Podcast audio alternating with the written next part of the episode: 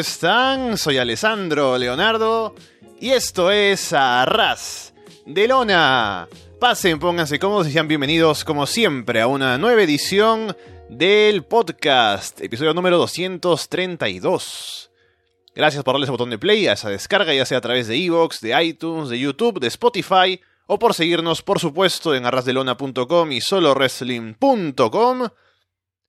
Y estamos a la mitad de febrero, estamos en camino a WrestleMania, y WWE ha presentado esta noche el pay-per-view Elimination Chamber, que como sabrá la gente que escuchó más temprano el directo, no había mucho hype en realidad cuando estábamos hablando sobre lo que era la cartelera y cómo había llegado todo a este show. Así que no había muchas expectativas, pero luego de verlo, puedo decir que me lo he pasado bien viéndolo. No fue tan largo, tres horas y media, ¿no? Que ha sido, o sea, en cuanto a los estándares de WWE y sus grandes shows, no es tan largo que digamos ahora. Estuvo bien. Aparte que me dormí temprano, no pude ver el pre-show, lo vi después, solo el último combate, así que para mí fue una tarde no tan acaparada por WWE como otras. El main event tuvo un muy buen final, hubo por ahí cosas interesantes, no cambios de título, se coronaron las primeras campeonas de parejas, así que pasaron cosas. No voy a decir que fue un gran show, tampoco fue un mal show, estuvo bien, y el main event creo que fue un muy buen combate, así que vamos a hablar ahora sobre todo lo que fue eso. Me encuentro solo, sí, porque como ya saben, Fede está por ahí perdido, no sé dónde está. Y voy a recibir llamadas ahora, estoy con Skype, con el usuario Arras de Lona, así que si alguien quiere llamarme, estar aquí a hablar conmigo sobre algún combate, alguna cosa, puede hacerlo. Y antes de empezar con el show, ya que estamos hablando de grandes eventos, no puedo empezar sin antes recordarles que la próxima semana, el próximo sábado 23, es Arras de Corazón 4. La hora a la 1 de la tarde en Perú, a las 3 en Argentina, Uruguay, a las 9. Ah, sí, a las 9. No, a las 7 en España. Para que estemos en directo, para que además, aparte de estar en directo, de llamar si quieren, pueden enviar mensajes a mi correo alessandro.arrasdelona.com como ya saben, cosas acerca de las relaciones amorosas, sentimentales, también relacionadas con el wrestling. Y ya saben cómo va esto, así que si no han escuchado a ras de corazón, pueden prepararse escuchando los episodios anteriores. Y bueno, dejemos eso por ahí, concentrémonos en Elimination Chamber.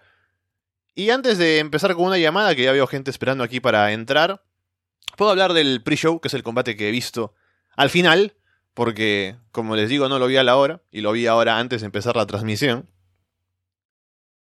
Uh, fue por el título Cruiserweight, Body Murphy contra Akira Tosawa. Y lo que siempre me parece que es destacado del 205 Live, de los combates de 205 Live por el título Cruiserweight, que están en los pre-shows y están en los pay-per-views como cosa muy secundaria, pero son tan buenos que la gente termina interesándose, apoyando a los luchadores, y en este caso fue igual. Eh, Tosawa en un momento esquiva un chop de Murphy que se lastima la mano en el poste. Luego Tosawa salta hacia afuera, Murphy lo atrapa en posición de suplex, lo lanza ahí mismo en ringside. Murphy domina. Luego Murphy está sentado en la segunda cuerda y levanta a Tosawa en peso, o sea, completo, hacia arriba, luego lo coloca en powerbomb, pero Tosawa revierte con una huracán rana desde allá. Tosawa luego aplica una reversa huracán rana. Murphy está colgando en la segunda cuerda ahí, Tosawa le salta encima en un senton desde la tercera. Al final Murphy sale de un Octopus Lock, aplica Murphy's Law y se lleva la victoria. En un muy buen combate, como digo, la gente se estaba apoyando a Tosawa, estaba muy interesada con el combate, con los falsos finales, y Murphy sigue ahí sólido como campeón cruiserweight. Y habrá que ver si aparece un retador que realmente sea alguien que vea y diga, bueno, le va a quitar el título, porque por el momento no ha sido así.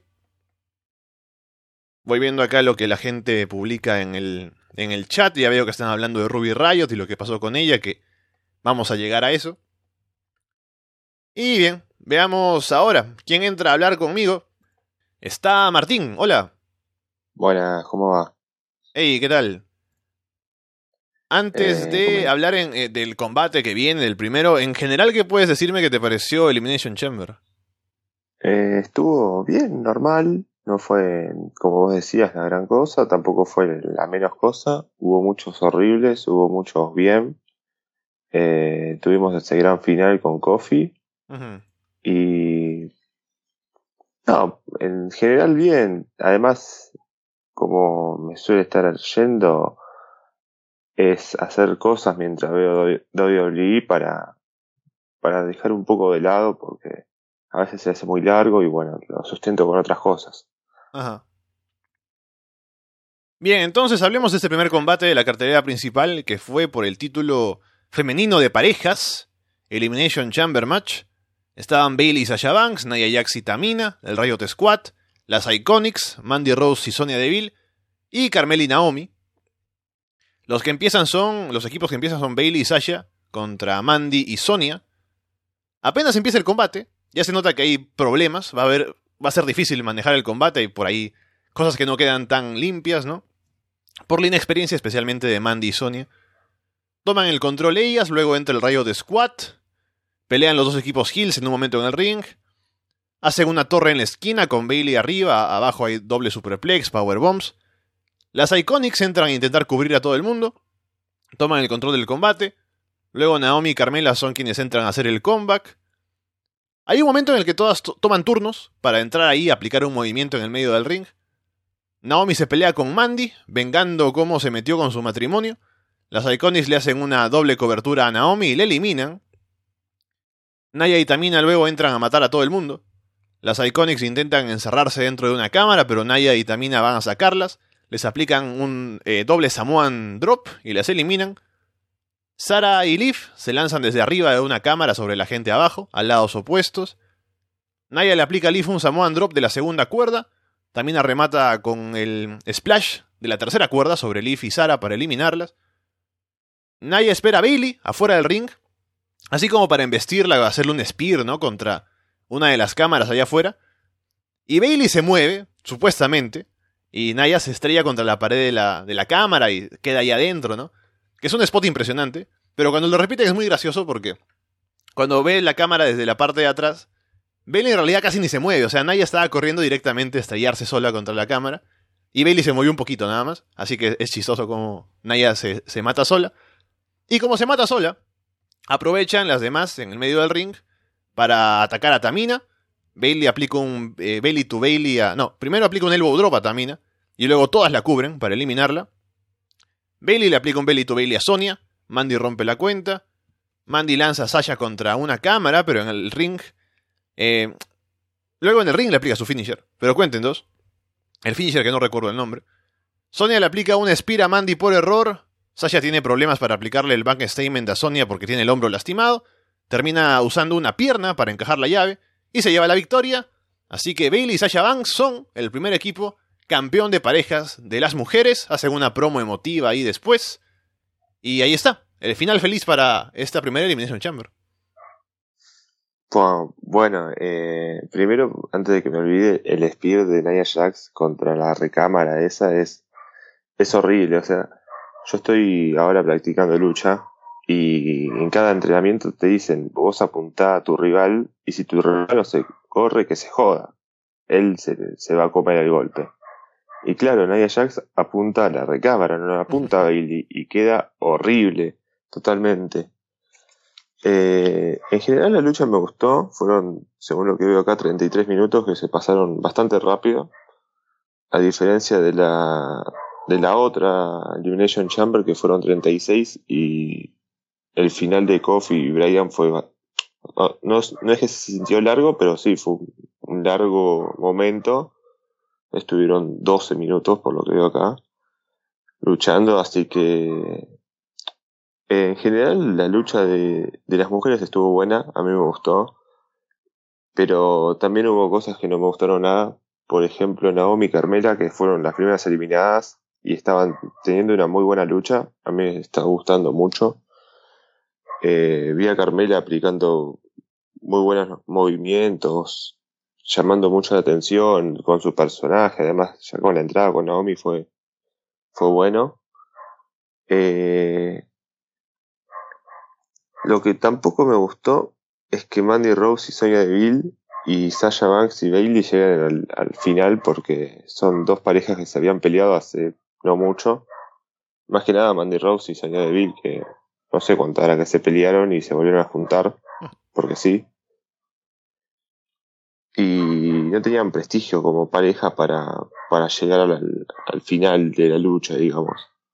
yo veía muy bien al Rayo de Squad ganando este combate porque pensaba que los títulos eran algo más para la gente que, para las mujeres, para darle importancia, ya que al menos las radios de Juan no tienen importancia, no mi Carmela, y Bailey Sasha, bueno, una historia media de redención para llamar un poco la atención al título y, nada más.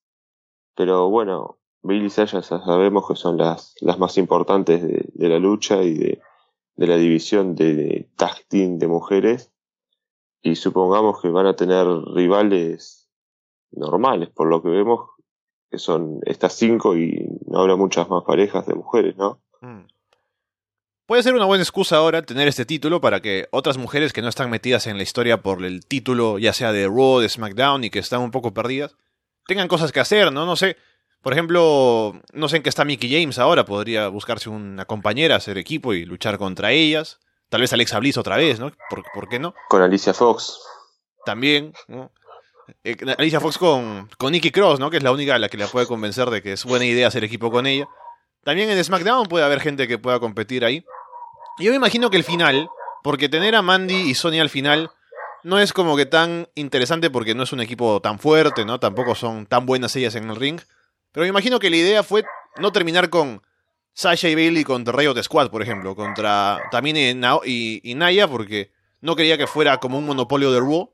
Pero si ese es el caso, podría haber sido al final Sasha y Bailey contra Naomi y Carmela, ¿no? Porque no, habría estado bien. Un final entre baby faces, que, que, al final se, se, felicite quien gana, o sea, quien pierda felicita a la que gana, podría haber sido así. Capaz quisieron dejar tal a Naomi primero por, por todo el incidente que hubo esta semana también. También, sí, es y, y fue en, al final casi hubo un spear de, de Sonia Deville contra Bailey, contra el filo de la, de la recámara, que fue durísimo. Yo lo vi y dije, uy, acá se golpeó feo, pero parece que no, al final. Pero al menos luce muy fuerte el, golpe ese y, y la vi a Sasha que la tiró contra las rejas de la, de la cámara y, y la golpeó fuerte a, a Sonia, no sé qué habrá pasado ahí, pero lo vi muy fuerte. Bien, entonces, al igual que tú, pienso que estuvo bien el combate. Y simplemente ahora que tenemos campeonas, habrá que ver cómo se organizan las divisiones de parejas femeninas en Raw SmackDown. Y cómo funciona esto. Por el momento bien. A ver, a ver qué hacen a partir de ahora. Exactamente. Y, quédate para el combate que viene, que es por el título de parejas de SmackDown. De Miss y Shane McMahon contra los Usos que fue un combate más normal de lo que me esperaba, pero fue un final raro. Ahora vamos a ver por qué.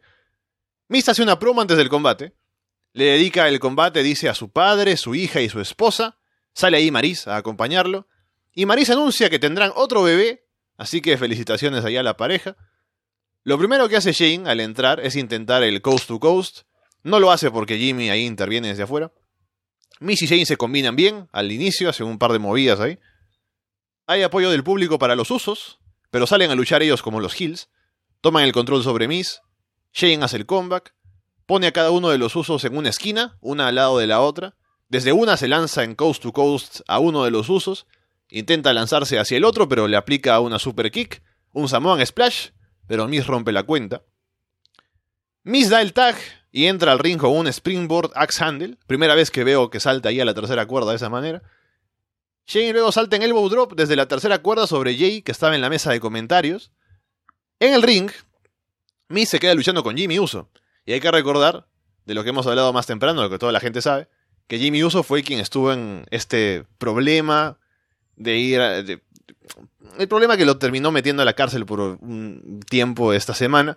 Y lo que se hablaba que oh, que va a pasar, a lo mejor lo van a castigar, va a pasar algo. No solo no castigan a Jimmy Uso, sino que aquí Miss le aplica su finisher y Jimmy sobrevive al finisher, le da vuelta y él cubre para ganar y convertirse en campeón de parejas nuevamente. Y ahí está, nuevos campeones. Sí, algo muy típico en WWE de recompensar los hechos raros que ocurren en la vida privada, como por ejemplo había pasado con Tony Storm, que todos decían, uy, las fotos ahora que salieron de Tony Storm, capaz que te dan algo o por los hechos que había tenido por consumir marihuana. Y no, el título de mujeres de UK, a Tony Storm, y ahora otra vez con Jimmy Uso, que fue a la penitenciaría de los Uso, y le dan los títulos. Lo más importante de, de todo esto fue el anuncio de Missy Maris para mí, que fue el, el, el verdadero main event del, de la lucha, digamos. Sí. ¿Cuántos años tiene la, la primera hija de Miss? Creo que no tiene ni, ni dos años. No, ni uno. No, Ni ni uno. uno, creo, ¿eh? Qué curioso, qué, qué raro No. tener. Porque cuando ahora, ahora tenga el segundo hijo, los hermanos estarán bastante pegados en edad, ¿no? Sería. No, no sé cómo será. Yo, mi hermano, por ejemplo, y yo nos llevamos tres años y medio. Pero ahora tener un hermano que está ahí nada más, a un año, es un poco extraño. Sí, muy raro. No sabemos todavía el, el sexo del, del bebé que van a estar esperando, pero si sale mujer, veremos un, un gran team woman Oh, en 20 años, tal vez. Así que Bailey y Sasha ya se pueden ir preparando para sus, sus siguientes rivales. Pero sí, en cuanto a combate, eh, lo noté largo a veces. Eh, los usos y Missy Shane era como por momentos bastante lento el combate. El, el spot del- de la mesa de transmisión con el codazo de Shane fue, como siempre, de Shane tratando de, de desplegar algo que, lo que puede, en realidad, en el ring, y con ayuda del Miz, bueno, se ve bastante bien. Y los usos, bueno, ganando otra vez, y veremos qué pasa con las divisiones en parejas de WWE que van para atrás cada vez más. Y sí, me parece además extraño porque, pensando en el resultado de este combate, con o sin arresto de Jimmy Uso, decía, no creo que vayan a ganar los usos porque me imagino que el plan es mantener esta historia con Miss y Shane, tal vez hasta WrestleMania y tal vez pase algo de WrestleMania o después. Pero pensaba que iban a llegar campeones al menos hasta WrestleMania. Y parece que no. Sí, ahora lo único que se me ocurre es que Miss y Shane se enfrenten entre sí en WrestleMania, pero después en el en backstage eh, Miss y Shane se estaban llevando muy bien todavía, así que no sé qué van a hacer con ellos dos por ahora. Sí, bueno, ya veremos por dónde va la Y- historia. Y de uso son los mejores tag team de la historia según esto ahora. Ajá, ¿verdad? Sí, sí. Bueno, Martín, gracias por estar aquí. Voy a No, ir colgándote. Y bueno, dicen que eh, Fede ha dejado Octagón por tu casa, que se escucha ahí que está, está manifestándose. Llegó, el- dejó los octagons, hay una, una jauría totalmente Uh, por acá fuera de mi casa, así que están enojados porque Kofi no ganó el, el main event y por, por el squash a Ruby Riot. dale, Martín, ya nos vemos, cuídate. Nos vemos. Chao, chao. Chao. Bien, entonces, después, ¿qué tenemos? Hay una... Ah, eh, voy, a, voy a darle espacio a alguien más que está aquí para, para entrar a hablar. Antes de avanzar con lo que viene en el show. Está Daniel, hola. Eh, hola, bien. Hey, ¿qué tal? Mm, Bien, de hecho, bastante satisfecho. Ajá, entonces mira, antes de entrar a lo que viene ahora, dime en general impresiones de Elimination Chamber, tal vez de los combates que ya hemos hablado, alguna cosa que dejamos por ahí pendiente o que tengas alguna idea. Mm, No, sino que creo que se está marcando una tendencia que es que cuando no tenemos expectativas, resulta que el show termina bien. Ajá. Sí, sí, sí, Deberíamos, es seguir, cierto. de- deberíamos seguir con la misma tendencia. A veces se esfuerzan para hacernos sentir hype y luego no sale bien. Cuando se, cuando se esfuerzan poco, creo que al final algo sacan en el pay-per-view. Efectivamente. Y bien, entonces lo que viene ahora es primero Dasha Fuentes entrevistando a Bobby Lashley y Leo Rush en backstage. Y pone ahí la idea de que Finn Balor podría cubrir a Leo para convertirse en campeón. Leo dice, no, no pasa nada, ¿cómo vas? a- No, no, no, y dice, no hay problema, pero Lashley se ve preocupado por esto. Se pone a pensar ahí y ya veríamos que este temor tenía fundamento. El combate es entonces por el título intercontinental. Bobby Lashley y Leo Rush contra Finn Balor. Leo de inmediato le da el tag a Lashley, sale él del ring. Leo distrae a Finn desde afuera, Lashley aprovecha y Lashley domina. Cada vez que entra Leo, un rato ahí da el tag, Finn como que se recupera, tiene oportunidad de recuperarse, pero Lashley entra y lo detiene. Lashley en un momento se prepara para aplicar un spear, pero Leo le quita el tag, sin permiso, ¿no? Y Lashley se molesta. Esto hace que Finn evite un splash de Leo y haga el comeback. Finn deja a Lashley tirado afuera, le aplica el Cup de Gras a Lío en el ring y se lleva la victoria para convertirse en campeón intercontinental. Luego del combate, ahí se queda Lashley reclamándole a Lío lo que ha pasado, la gente lo anima para que lo destruya. Lashley parece que lo va a dejar vivir, pero le aplica un Spinebuster y se va. Así que probablemente estemos viendo el final de la relación. El final de Man Man entre Leo Rush y Bobby Lashley. Ok, pequeño comentario antes de comentar la lucha, y es que eh, Tacha Fuentes es ahora el nuevo Marcelo Rodríguez. Oh. Ah, porque hace el spoiler. Sí, porque básicamente Tacha Fuentes, y no, ya últimamente lo ha estado haciendo de, siempre te dice como, en verdad, ¿qué es lo que va a pasar? O sea, y ahora es como, oh por Dios, te acaban de descubrir tu gran plan. Y es como, oh, ok, esto ya lo había sentido, pero en otro idioma. bueno, eh, pasando a la lucha, yo creo que en general estuvo correcto. O sea, no tengo, no me parece la gran cosa. O sea, hicieron centrar mucho en que Leo Roach iba a ser el que iba a generar el error. Y como ya vemos, todo eso funcionó para que al final Bobby Lashley y Leo terminaran. Pero mi gran duda es ahora cómo va a terminar o sea, cómo salir cada cosa, porque como veremos ahora, eh, voy, voy ya va a terminar con otro stable. Eh, no sé fin contra quién se va a enfrentar. Y más importante, si Lío, Lío, ¿qué será la vida de Lío? ¿Alguien sabe? Hmm. Porque lo está haciendo bastante bien como manager, ¿no? Y, sé que está en 205 Live, lo mencionan ahí y todo. Mm. Pero ahora que se separa de Bobby Lashley, no sé si la idea será dejarlo como luchador en Raw o que no aparezca ya, o sea que nuevamente vuelva a 205 Live y no aparezca en Raw o le buscan otro cliente para que sea manager, no sé, no sé qué querrán hacer, porque como manager lo he hecho bien, así que si quieren aprovechar que tiene ese talento como para ayudar a alguien, podrían ponerle a alguien más. Porque de hecho ahora es como, listo, Finn gana, pero entonces como que, o sea, ¿contra quién se va a enfrentar? ¿Contra Bobby otra vez? Sin lío, pero con Drew y con Corbin. Y Strowman también va a entrar ahí. Ahí hay una mezcla ahí que de Camino es el Menieno. Si no está claro, ahora, ahora está menos claro. También lo que dice aquí Martín en el chat es cierto que como es WWE, podrían salir mañana aún siendo compañeros sin problemas, ¿no? ¿Recuerdas cuando Jinder Mahal atacó a alguno de los, o a ambos de los Sin Brothers y parecía que se terminaba la relación, pasaba algo, pero no, siguen hasta ahora.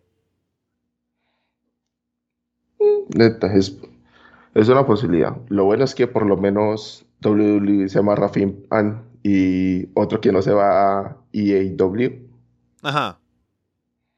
Que es como la otra teoría de, de, amenazas con irte a la otra empresa y ganas título.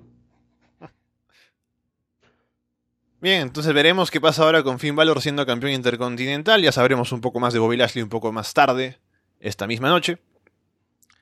Muestran cómo Charlotte Flair agravó la lesión de Becky Lynch anoche en un house show. Luego sale Charlotte a hacer una promo en el ring. Charlie Caruso la entrevista. Dice que Becky Lynch necesita la aprobación de la gente, pero ella no le importa nada, porque al verse en el espejo ya tiene la aprobación que necesita. Dice que es la mejor en todo WWE, la gente corea Becky. Charlotte se queda ahí en ringside para ver el combate que viene, que es por el título femenino de Raw. Ronda Rousey contra Ruby Riot.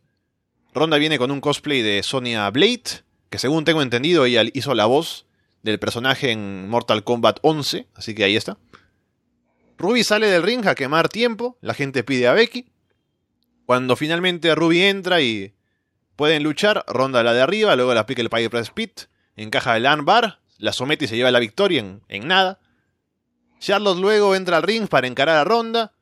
Becky Lynch aparece con muletas entre el público de alguna manera ahí cojeando entra al ring. Pero luego, como obviamente no está lesionada de verdad, golpea a Charlotte con una muleta. Ronda y Becky se encaran. Becky sigue cojeando a pesar de que... O sea, me imagino, la idea no es que está sana, sino que sí tiene una cierta lesión, pero no es tan grave, así que puede atacar con la muleta sin problema. Entonces, a pesar de todo, eh, cojea a Becky todavía. Ronda se acerca a Charlotte y Becky la golpea con la muleta la golpea fuerte. Hay, un, hay un momento en el que Ronda gira y que está intentando golpearle en la espalda, pero al girar Ronda recibe el golpe por la frente y luego se ve que está sangrando un poco por un lado de la frente. Ronda termina sangrando, como digo, la separan los referees y eso. Y ahí termina todo por el momento.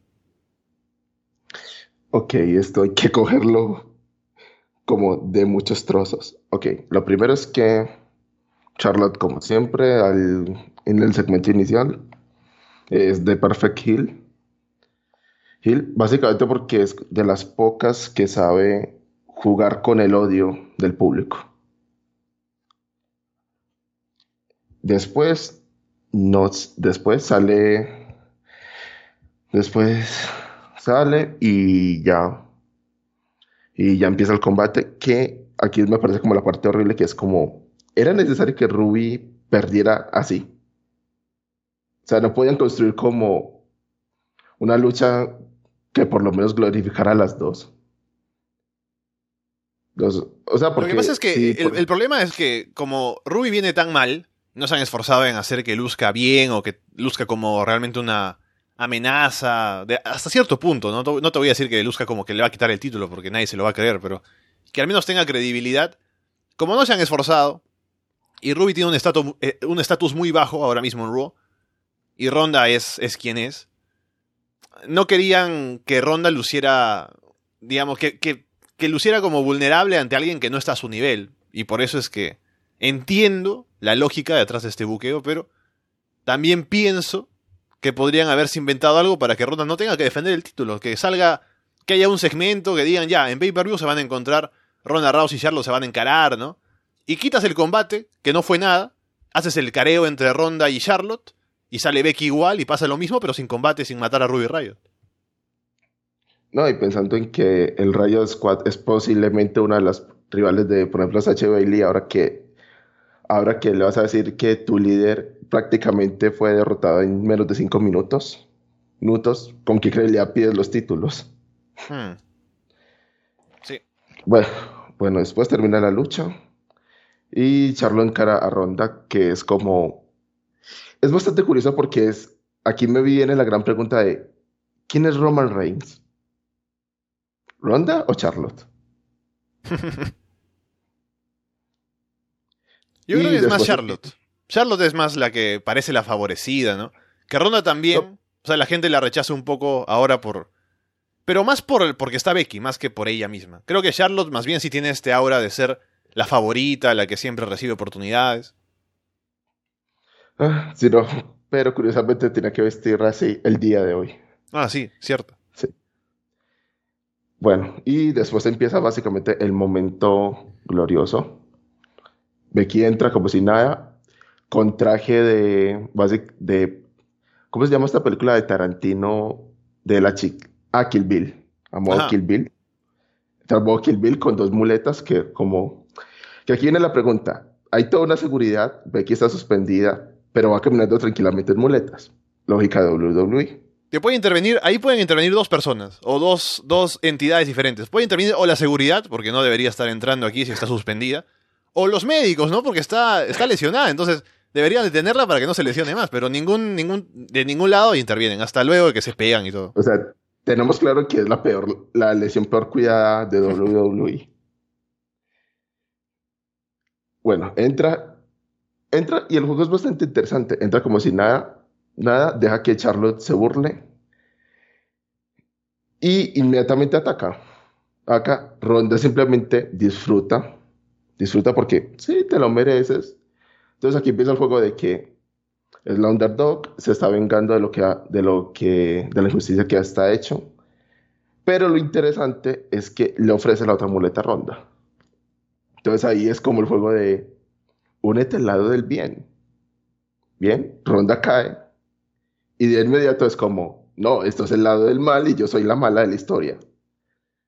Entonces digamos que es una construcción bastante interesante de, de cómo ser Daniel Bryan y después cómo ser Steve Austin al tiempo. Y la gente reaccionó bastante bien con Becky, ya se sabe lo over que está. Así que el segmento, más allá de lo que pasó con Ruby Riot, puedo decir que fue un éxito. Creo que este combate está generando mucha expectativa. Y simplemente, ahora con lo que queda de tiempo para llegar todavía a WrestleMania, que son un par de meses, un poco menos de un par de meses, am, decidir cómo es que entra Becky al combate, qué más va a pasar, pero lo que yo creo es que, por ejemplo, para el, para el pay-per-view que viene, para Fastlane, Ronda no debería defender el título contra nadie. ¿Para qué? Si ya se sabe que no va a perder, no tiene por qué ganarle a alguien que, o sea, matar a alguien y quitarle hype, ¿no? Como en el caso de Ruby Riot. Porque puedes inventarte alguna otra cosa para ponerla ahí, no tiene por qué defender el título. Pero bueno, Creo que sí lo podría defender, pero en simplemente como en un combate especial en Raw o algo por el estilo, donde se, sabes que nada se va a perder en el camino. En el camino. Y tal vez podría ser la posibilidad de que de un Becky contra Charlotte en Fastlane que pueda terminar y llevarnos a un, al, al triple, a la triple batalla. Listo. Entonces, Daniel, gracias por estar acá. Ya estamos hablando pronto, cuídate. Dale, gracias. Aunque un apunte para despedirme. Espero un tuit de Tommaso Ciampa sobre las muletas de Becky. Ajá, Solo he pedido eso para cerrar la noche. listo, cuídate, nos vemos. Vale, hablamos. Chao. Veamos entonces quién más está por aquí. Está Brian, hola. ¿Aló? Hey, ¿qué tal? Y se hizo la luz, bueno, todavía porque sigue siendo de noche. Y quería comentar sobre el resto del show que, mm, como dirían mis amigos de Colombia, cesó la horrible noche. Y es Ajá. que voy a decir una opinión un poco impopular, y es que no me gustó el show, me pareció un poco, me pareció un poco malo, pero dentro de lo que cabe, los combates que es- los que los tenía más expectativa terminaron cumpliendo por, por sobre hora. Ajá. Estás hablando de, bueno, el main event. ¿Y algún otro que tenías expectativa de, de los que hemos visto hasta ahora? ¿El, el otro combate de Elimination Chamber, tal vez? Mm, diría un poco el, el Ronda Rousey en contra de Ruby Riot, pero desafortunadamente sirvió más para construir el personaje de Becky, así que por esa razón lo entiendo. No, ok. Bien, entonces vayamos con lo siguiente, que es el combate sin descalificación entre Braun Strowman y Baron Corbin. Que puedo ya decir antes de entrar a hablar de, en detalles, que fue lo más aburrido del show. Em, y, pero me sirvió, porque yo justo llegó la comida a esa hora, entonces pude, pude comer tranquilo sin pensar que me estaba perdiendo algo importante. Entonces, ¿qué tuvimos en este combate? Corbin ataca a Braun, se lanza a atacarlo apenas empieza, saca un palo de Kendo. Braun rompe el palo, dice que no lo necesita. Corbin hace que Braun se golpee con las gradas metálicas y tome el control.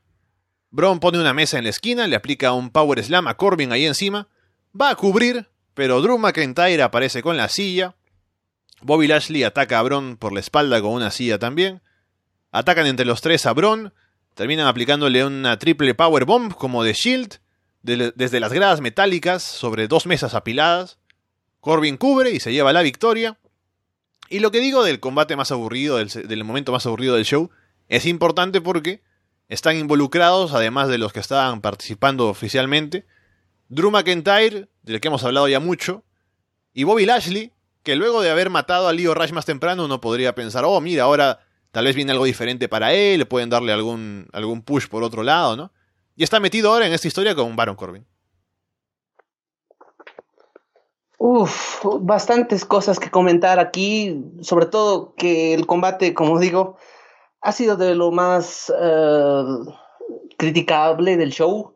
Realmente han terminado de destruir un poco el, el aura que se tenía con el personaje de Braun Strowman y estas intervenciones de Lashley y Drew McIntyre parecen ser más un trámite hacia una lucha de WrestleMania que un posible fin entre ambos, porque recordemos que esta rivalidad proviene desde Crown Jewel, que es en noviembre del año pasado, y si lo piensas, es muchísimo tiempo de construcción y a la larga termina afectando al desarrollo de los personajes y puede que lleguemos a WrestleMania con una actuación nula del público. Ujú. Y ahora, eh, algo que también me llamó la atención fue ese final, porque mencionan en comentarios, o sea, se toman la molestia de recordarnos, oh, es un movimiento que no solo, que lo usaba cierto equipo hace tiempo, ¿no? Obviamente hablando de The Shield. Y no sé si esto apuntaría, si tienen en mente que Roman Reigns va a volver antes de que Dean Ambrose se, vaya de la empresa, luego de que Seth Rollins gane el título o no en WrestleMania, que hay un enfrentamiento entre el Shield y este, e, e, este trío de Corbin, McIntyre y, y Lashley. No sé si es a lo que apuntan o simplemente quisieron hacer el triple powerbomb. Sí, la verdad, pareció que esa referencia terminó sobrando del combate porque no hay ningún personaje de The Shield que se, ve, que se ve involucrado en esta historia. Tal vez Dean Ambrose, pero quién sabe. Para resumir, este combate no ofreció nada, no, simplemente nos dejó con esa idea de lo que podría pasar ahora a partir de eh, esta formación oficial, ¿no? Porque ya estaban colaborando antes, pero ahora sí parece que de manera más eh, establecida están Bobby Lashley, Baron Corbin y Drew McIntyre juntos y qué puede pasar con ellos en Raw. Exactamente. Luego lo que ya mencionábamos un poco más temprano con Shane McMahon que está siendo atendido por el médico. Demis se disculpa con él, pero Shane le dice que no pasa nada, que está bien, pero Miz está muy frustrado, grita, tira cosas por ahí. Shane le dice que ya hablarán el martes. Luego tenemos que suena la música de Lacey Evans.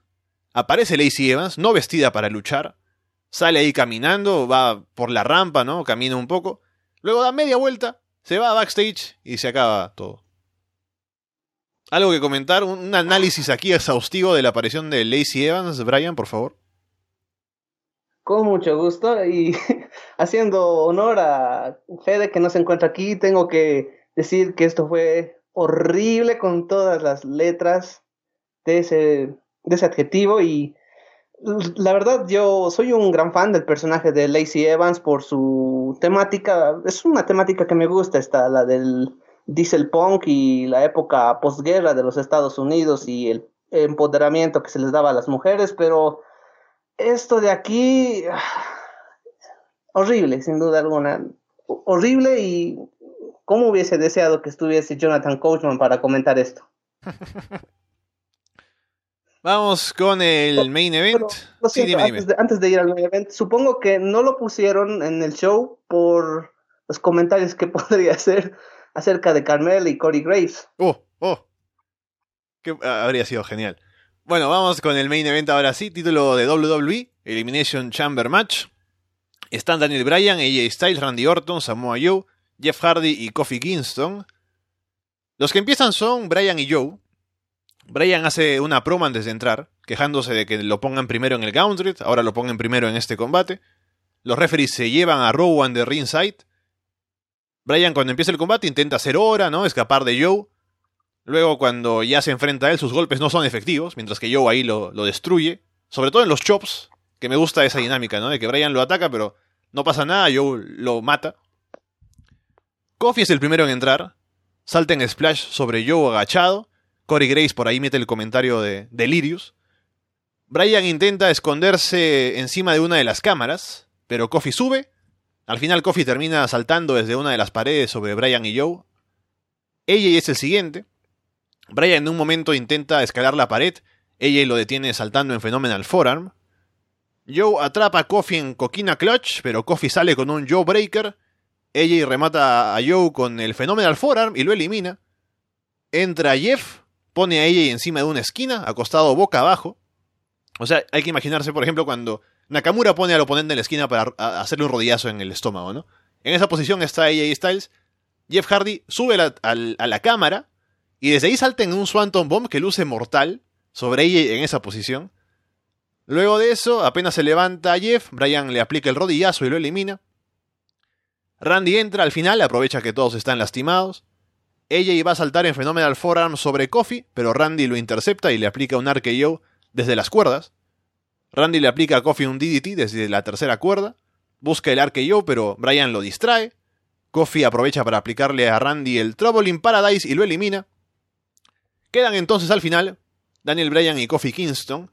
Y mucho apoyo para Kofi, incluso antes de entrar al combate, cuando recién estaban en las entradas, ¿no? Y se veía Kofi entrando. Ya la gente estaba que lo apoyaba, luego de la buena actuación que tuvo en SmackDown, de ser el underdog y ser además un veterano de tantos años. Entonces, hay mucho apoyo para él y Brian está over como Gil, así que es una bonita dinámica al final. Aplica el SOS, Brian sobrevive. Kofi intenta un bulldog afuera del ring, pero Bryan lo lanza contra una de las cámaras. Bryan eh, remata con el rodillazo, pero cuenta en dos. La gente se levanta y siempre se aseguran de poner la cámara en el público para ver cómo la gente se emociona. Bryan intercepta o intenta otro rodillazo, pero Kofi le aplica el Trouble in Paradise. Cubre, pero Bryan sale de ahí. Bryan encaja el level lock. Kofi llega a la cuerda, que no debería valer, pero Bryan suelta la llave. Kofi al final salta en splash desde arriba de la cámara, pero Bryan esquiva, remata con el rodillazo y se lleva la victoria para retener el título. Y luego de combate, Kofi se queda en el medio, la gente lo ovaciona de pie, entran Xavier Woods y Biggie para llevárselo. Y un gran final, este enfrentamiento entre Bryan y Kofi y obviamente Kofi no gana, pero tuvo otra vez una gran actuación.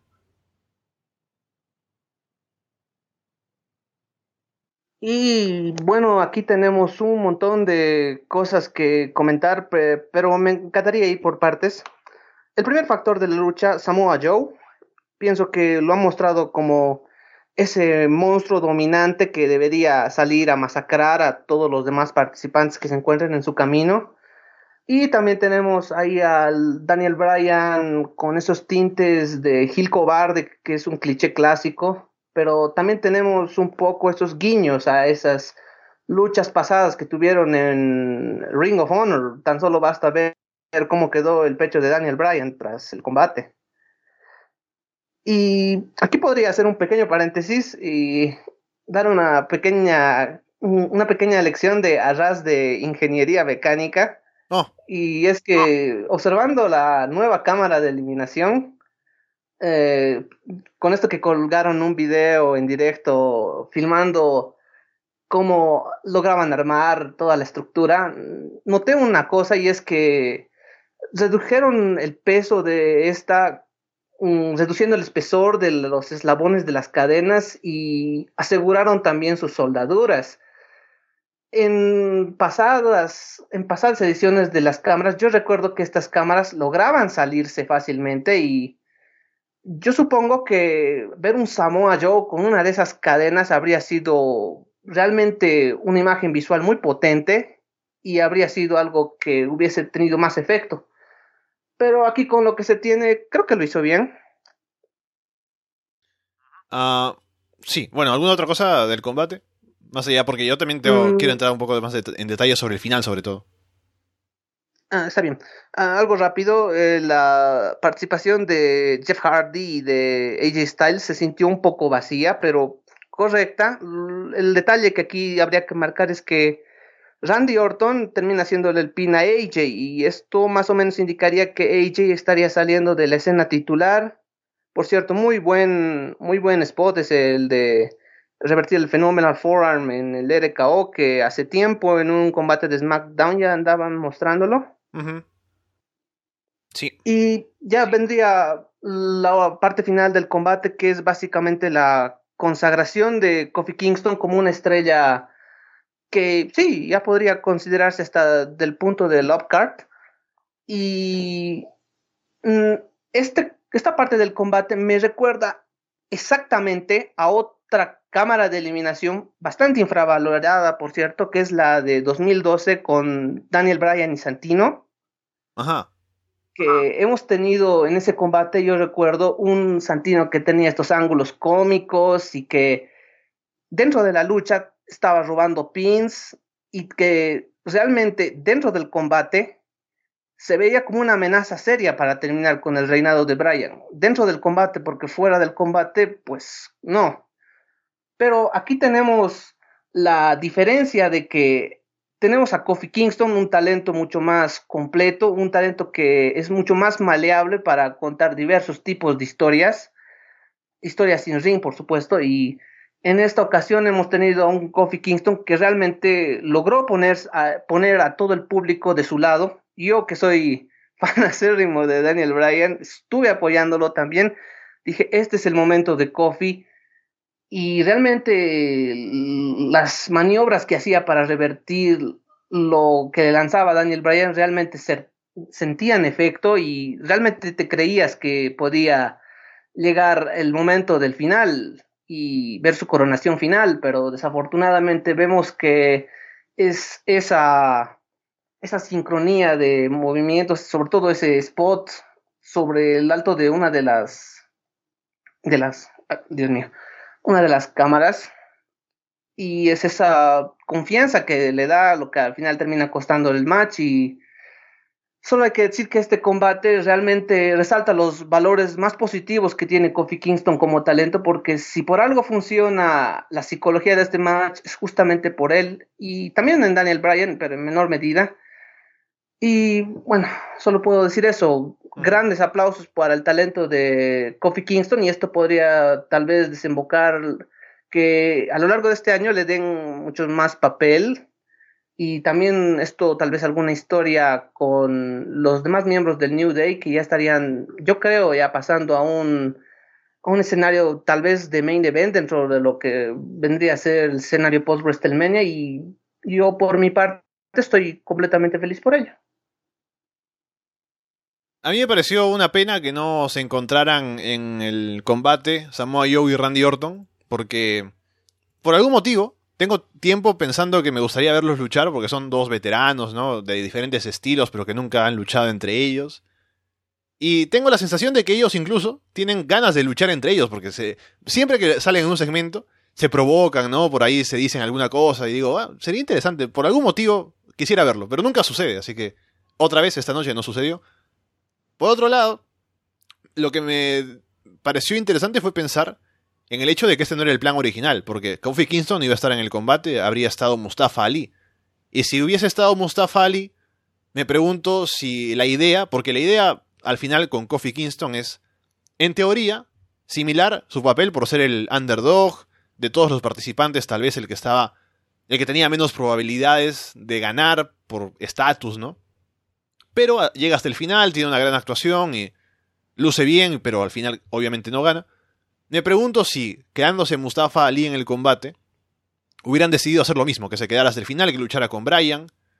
Porque de haberlo hecho, no habría funcionado igual que aquí, porque Kofi Kingston, como ya digo, no es solo que sea el underdog, sino que tiene ya los años de experiencia, la veteranía, el hecho de que la gente lo conoce, porque Mustafa Ali es bueno y todo, pero. y está over hasta cierto punto, pero no está. Cuando lucha en SmackDown, no se ve que la gente lo apoye tanto todavía porque no lo conocen tan bien.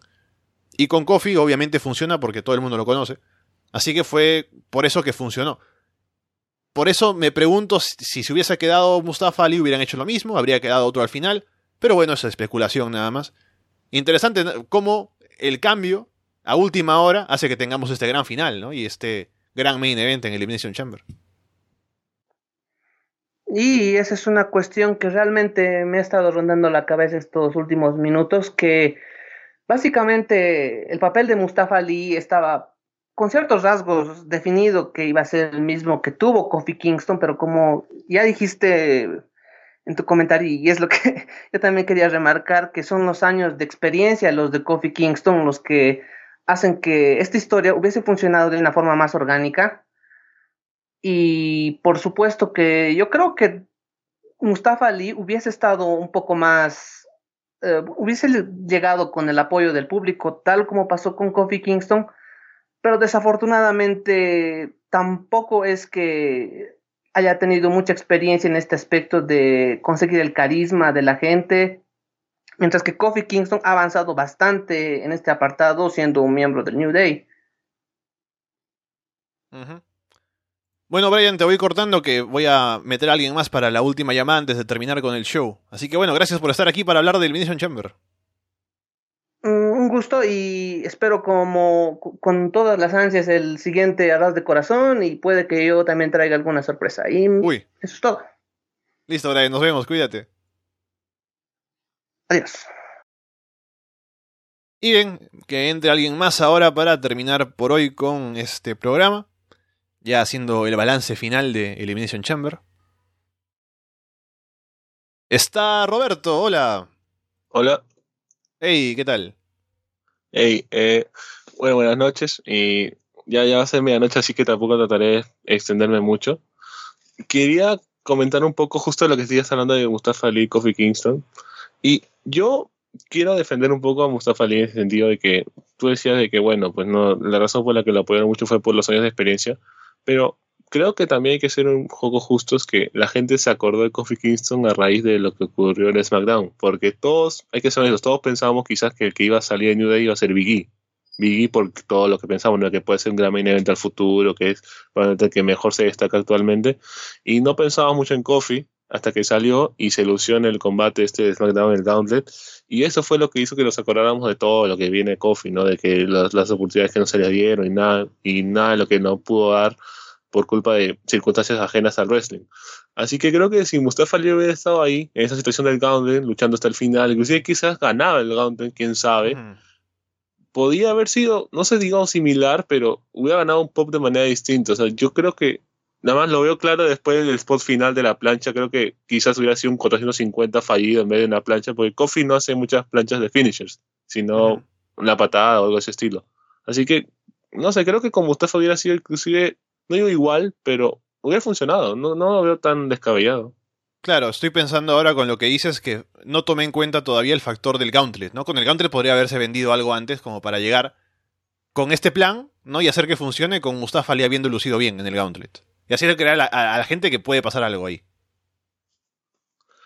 Y yo tengo una confusión ahora porque estoy pensando en WrestleMania, que ya falta un mes, Sí. a, pesar de que falta Fastlane, que otra vez no entiendo por qué ese pay-per-view sigue existiendo, si es que ya se supone que los pay-per-views de marcas ya están unidos, o sea, ya no tendría que haber un pay-per- dos pay-per-views antes de WrestleMania. Antes se entendía porque uno de Raw, uno de SmackDown, pero ahora, ¿quién quiere ver Fastlane? O sea, ¿qué va a, qué va a poner en Fastlane? Nada. Y lo que yo me pregunto, ¿qué va a haber en WrestleMania para ejemplo, Daniel Bryan? No, no, no hay un oponente a la vista porque parece que va a ser AJ contra Orton, Mustafa quizá vaya a la Battle Royale.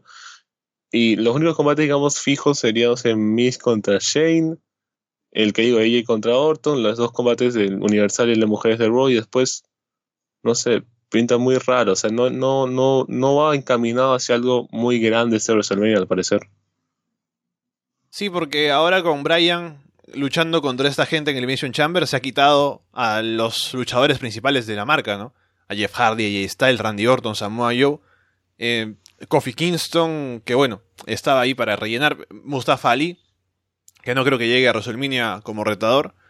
Y por eso yo pienso que si hay que elegir un retador para Daniel Bryan, tendría que ser alguien de fuera. Y por eso, así como dice ya también Dylan en el chat, yo pienso en eh, John Cena. Solo para que regrese, para que tenga un combate. Obvia- no creo que vaya a ganar el combate. Pero que tenga el combate con Bryan. También han estado luchando en house shows, ¿no? Así que podría ser. Porque luego no hay nadie más en SmackDown ahora mismo que esté como a ese nivel para que sea el retador al título mundial. yo tenía la teoría muy loca que tenía que ver justamente con ese combate, en el que hoy, digamos, yo tenía muy claro que iba a intervenir Harper y se iban a ir a Bryan y iban, digamos, ya a hacer dos, bueno, Harper y Rowan con Bryan. Y yo tenía de pensar que Bray Wyatt podía regresar y que le encarara como babyface a Bryan y que la historia fuera de que Harper y Rowan, digamos, están confundidos, que, Bryan, que Bray los quiere traer de vuelta, o sea, que hubiera sido un poco diferente a lo que usualmente se tiene en historias, sobre todo por el título máximo, ¿no? A mí me llamaba la atención cómo hubiera sido esa dinámica. Parece que no va a ser porque Harper no ha regresado y no creo que vayan a quemar el cartucho después, a menos que lo hagan en Fastlane, que no creo. Pero Y, y A mí me también es un poco difícil venderte a Bray Wyatt como main event en un mes. mm, sí, también es un problema. Pero ahora que pienso, ¿qué van a hacer en Fastlane? No, en serio, hablando en serio, ¿qué van a hacer en Fastlane? Porque no se me ocurre ningún combate actualmente que llame la atención. Porque ya habrá a quién se enfrenta antes de WrestleMania. No hay gente, o sea, no se pones a Mustafa Kofi Ali, Kingston. Por no haber estado en el combate puedes hacer que Mustafa Ali rete. Yo creo que ese es un combate que se puede hacer. Pero después, para el resto de la cartelera, no tengo ni idea. A mí me da miedo porque hay gente como Braun Strowman que por segundo año consecutivo se queda sin algo importante en WrestleMania, aunque parece que todo, yo creo que va encaminado a una lucha multi de posición continental con Finn Balor, Baron Corbin, McIntyre, Lashley, ¿no? Pero, no sé, me da miedo porque ya aseguró sus bases con Raw, el título universal y el de mujeres, pero por lo demás como que va a flojear bastante, me parece, y no, no me gusta, no me gusta cómo va encaminado. Ujú. Sí, bueno, algo tendrán que inventarse que todavía sería en marzo, Fastlane, WrestleMania en abril, a inicios de abril. Así que veremos qué pasa, pero en balance general, yo como decía al inicio, me parece que no estuvo mal el show, tuvo un gran main event, tuvo cosas ahí que dejan, O sea, con novedades, ¿no? Nuevos campeones intercontinental, campeones de parejas mujeres, campeones de parejas en SmackDown. Así que pasaron cosas y no diría que fue un gran show, pero tuvo un gran combate al final y estuvo bien. No estuvo, no fue largo tampoco, así que lo sentí bien. Duró tres horas. Creo que eso ayuda a cualquier show en wrestling hoy en día. Sí, sí, sí. Sobre todo cuando estamos acostumbrados con WWE a que nos tengan ahí sentados cuatro horas, cinco horas con el pre-show. Es terrible. Yo me acuerdo, en Royal Rumble yo había quedado con un amigo para verlo y se supone que habíamos organizado todo para que yo me fuera a once y media y once y media recién estaba en los últimos de Royal Rumble y llegué a mi casa más de medianoche. O sea, solo por ver un show, o sea, ni siquiera fue nada que salí, salí con amigos, o sea, solo por ver un show de wrestling llegué a mi casa a medianoche. Listo, Roberto, prepárate entonces para WrestleMania que llegarás eh, a la mañana, ¿no? Llevando con el pan, tendrás que llegar a la casa. Así que bueno, ya estaremos hablando. Gracias por llamar acá para hablar de Elimination Chamber. Igual. Hasta luego. Listo, nos vemos. Chao. Ok, con eso hemos llegado al final de la review de Elimination Chamber, que, como digo, no estuvo mal, así que veremos, ahora con todas las dudas que quedan para Fastlane y lo que puede ser ese show, lo que ofrece WWE y por supuesto cómo cierra el Road to WrestleMania. Y una vez más, les recuerdo que la próxima semana, el sábado 23 de febrero, tenemos Arras de Corazón 4, 1 de la tarde en Perú, 3 de la tarde en Uruguay, en Argentina, 7 de la noche en España, y envíen en mensajes, audios, estén para llamarnos esa hora. Vamos a conversar sobre el- los sentimientos, sobre el amor, sobre el wrestling, por supuesto. No sé cuánto vaya a durar, espero que no demasiado. También encuesta seguramente habrá esta semana, en esos próximos días, lunes, martes, miércoles, sobre qué película vamos a ver también para ese show. Así que hay mucho hype para eso, más hype por supuesto que para Elimination Chamber. Así que veremos si cumplimos o no. Con eso dicho, por ahora los dejo. De parte de Alessandro Leonardo, muchas gracias y espero verlos pronto.